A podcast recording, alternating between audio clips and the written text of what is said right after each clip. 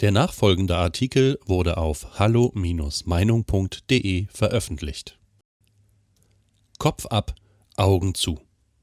Die deutschen Reaktionen auf die Horrortat von Paris sind entlarvend. Von Daniel Matisek. Als sich vor knapp fünf Monaten ein schwerkrimineller, hochaggressiver, unter Drogeneinfluss stehender Schwarzer namens George Floyd in Minneapolis nach seinem Versuch, Falschgeld abzusetzen, der Verhaftung widersetzte und dabei unter bis heute ungeklärten Umständen zu Tode kam, setzte ein weltweiter Aufschrei gegen polizeilichen Rassismus ein. Nicht nur in den USA. Überall in der westlichen Welt, wo keine People of Color die Bevölkerungsmehrheit stellen, gingen Linke im Zeichen der von Antifa-Mindsettern erkorenen Parole Black Lives Matter gegen weiße Polizeigewalt auf die Barrikaden, weil die Hinrichtung und Tötung Floyds aus ihrer Sicht ja nur die Spitze des Eisbergs eines scheinbar verbreiteten Phänomens gewesen sei, das tagtäglich unzählige Opfer fordere. In der Folge versanken ganze US-Innenstädte im Verlauf der schwersten Unruhen in den USA seit den Anti-Vietnamkrieg-Protesten vor 50 Jahren in Schutt und Asche. Auch in Deutschland fand BLM schnell seine Anhänger und Nachahmer. Bis hinauf in die Politik wo sich vor allem Vertreter von SPD und Grünen eifrig am Schüren von Vorurteilen gegen hiesige Polizisten betätigten, denen sie ein latentes Rassismusproblem unterstellten. Als nun aber am Freitagabend in Frankreich der couragierte, engagierte Lehrer Samuel Paty in Paris auf offener Straße unter dem Bekenntnis Allahu Akbar bestialisch abgeschlachtet und enthauptet wurde, weil er mit seinen Schülern über die in der Satirezeitung Charlie Hebdo veröffentlichten Mohammed-Karikaturen diskutiert hatte, da war das Schweigen der Eliten bei uns geradezu ohrenbetäubend. Diesmal formierten sich keine vergleichbaren spontanen Proteste gegen den Islam und die in seinem Namen verübten Gewaltexzesse, die in dieser einen Weltreligion und heutzutage praktisch nur in dieser keineswegs die Ausnahme, sondern eher die Regel sind. Es gab auch keine Demonstrationen unter dem Motto Free Speech, European Lives, Christian Lives, Human Rights, Kuffer Rights Matter oder was sich dergleichen an Analogiebildungen finden ließe. Stattdessen setzten genau umgekehrt in demselben Maß Relativismus und Apologetik ein, wo im Fall Floyd Vorverurteilung und Pauschaldiffamierung staatlicher Ordnungsbehörden durch die Decke gegangen waren. Welche Schlagseite die linkslastige, auf wahnhafte Toleranz und Diversität eingenordete Grundgesinnung in Deutschland inzwischen aufweist, wird in nichts deutlicher sichtbar als in dieser exakt gegensätzlichen Rezeption zweier Todesfälle. Der eine die Folge eines außer Kontrolle geratenen Polizeieinsatzes, höchstwahrscheinlich ohne jeden Tatvorsatz. Der andere als Folge eines eiskalten, barbarischen Mordes, vom Täter offen bekannt als islamistischer Terrorakt. Im einen Fall wird die gesamte Polizei verantwortlich gemacht, sind Schuldvermutung und Verhetzung ganzer Berufsgruppen akzeptabel, werden Polizisten durchweg auf den Müll gewünscht oder ihr Defunding gefordert. Im anderen Fall wird geleugnet, dass der wirkliche Islam, in dessen explizitem Namen der Mord erfolgt war, irgendetwas mit dieser Bluttat zu tun habe. Was deutsche Islamversteher oder Verherrlicher und pseudoprogressive Multikulturalisten in ihrer Reaktion auch auf diesen Terroranschlag einmal mehr an den Tag legen, zeugt von mehr als nur ihrer moralischen Schlagseite und selektiven Wahrnehmung. Es handelt sich um niederträchtigste und widerwärtige Heuchelei.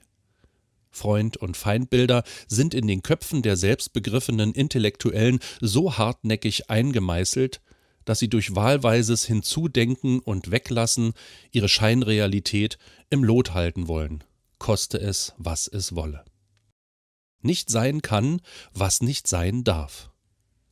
Und weil in Deutschland von der Politik seit Jahren ein fatales, unrealistisches Zerrbild dieser friedliebenden Religion gezeichnet wird und die in Wahrheit fließenden Übergänge zwischen dem gemäßigten, scheinbar reformfähig integrierbaren Islam und potenziell gewaltbereiten, totalitärem Islamismus ignoriert werden, wird diese Tat jetzt wieder genauso heruntergespielt wie praktisch jeder von Muslimen verübte Terroranschlag der vergangenen Jahre.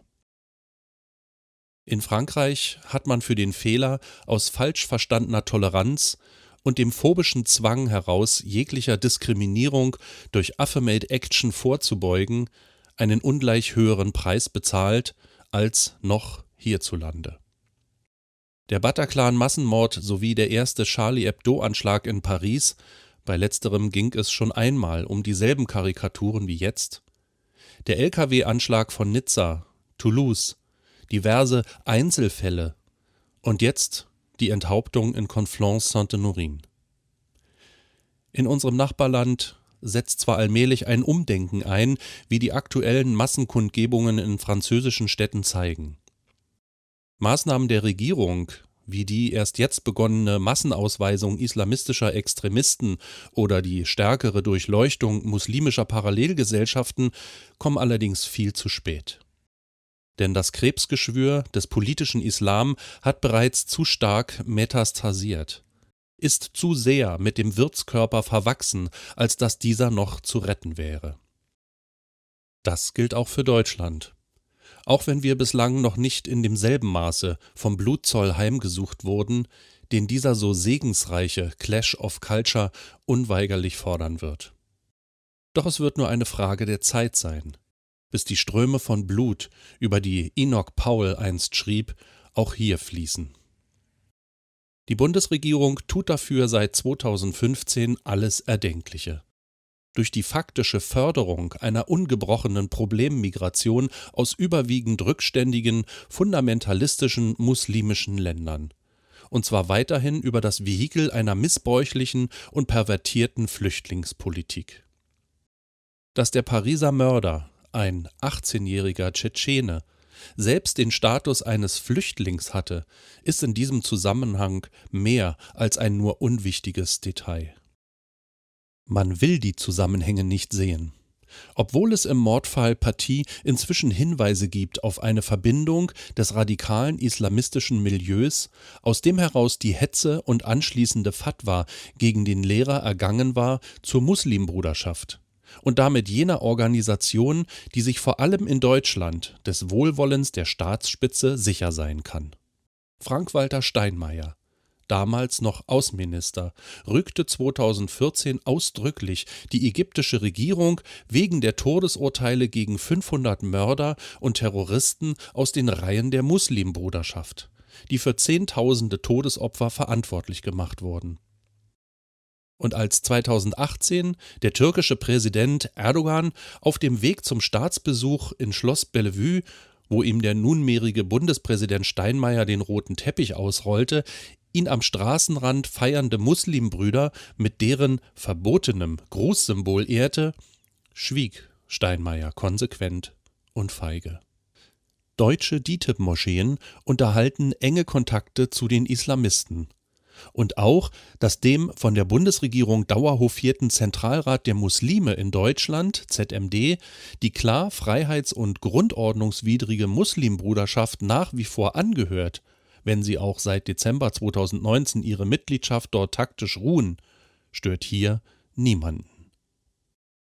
Bei so viel Nähe zu den Vertretern eines Islam, der angeblich zu Deutschland gehört, der aber eben gerade keine eindeutige Abgrenzung zu Terroristen und Mördern vornimmt, wie die im Netz massenweise zu bestaunende Häme und unverhohlene Sympathieerklärung für die Tat auch deutscher Muslime wieder beweisen, sind die schmallippigen Reaktionen der Vertreter unseres pseudotoleranten Multikulti-Linksstaats nach der Horrortat von Paris nicht wirklich verwunderlich. Kanzlerin Merkel sparte sich gleich jedes Statement. Vermutlich fürchtet sie um ihren heiligen Status bei den prophetentreuen arabischen und afrikanischen Flüchtlingen. Stattdessen setzte ihr Außenminister Heiko Maas einen gewohnt verharmlosenden und duckmäuserischen Tweet ab, in dem weder den Angehörigen Partis das Beileid ausgesprochen wurde, noch mit irgendeiner Silbe der islamistische Tathintergrund erwähnt wurde. Stattdessen brachte Maas wieder die üblichen Phrasen. Von Terror, Extremismus und Gewalt dürfen wir uns nie einschüchtern lassen.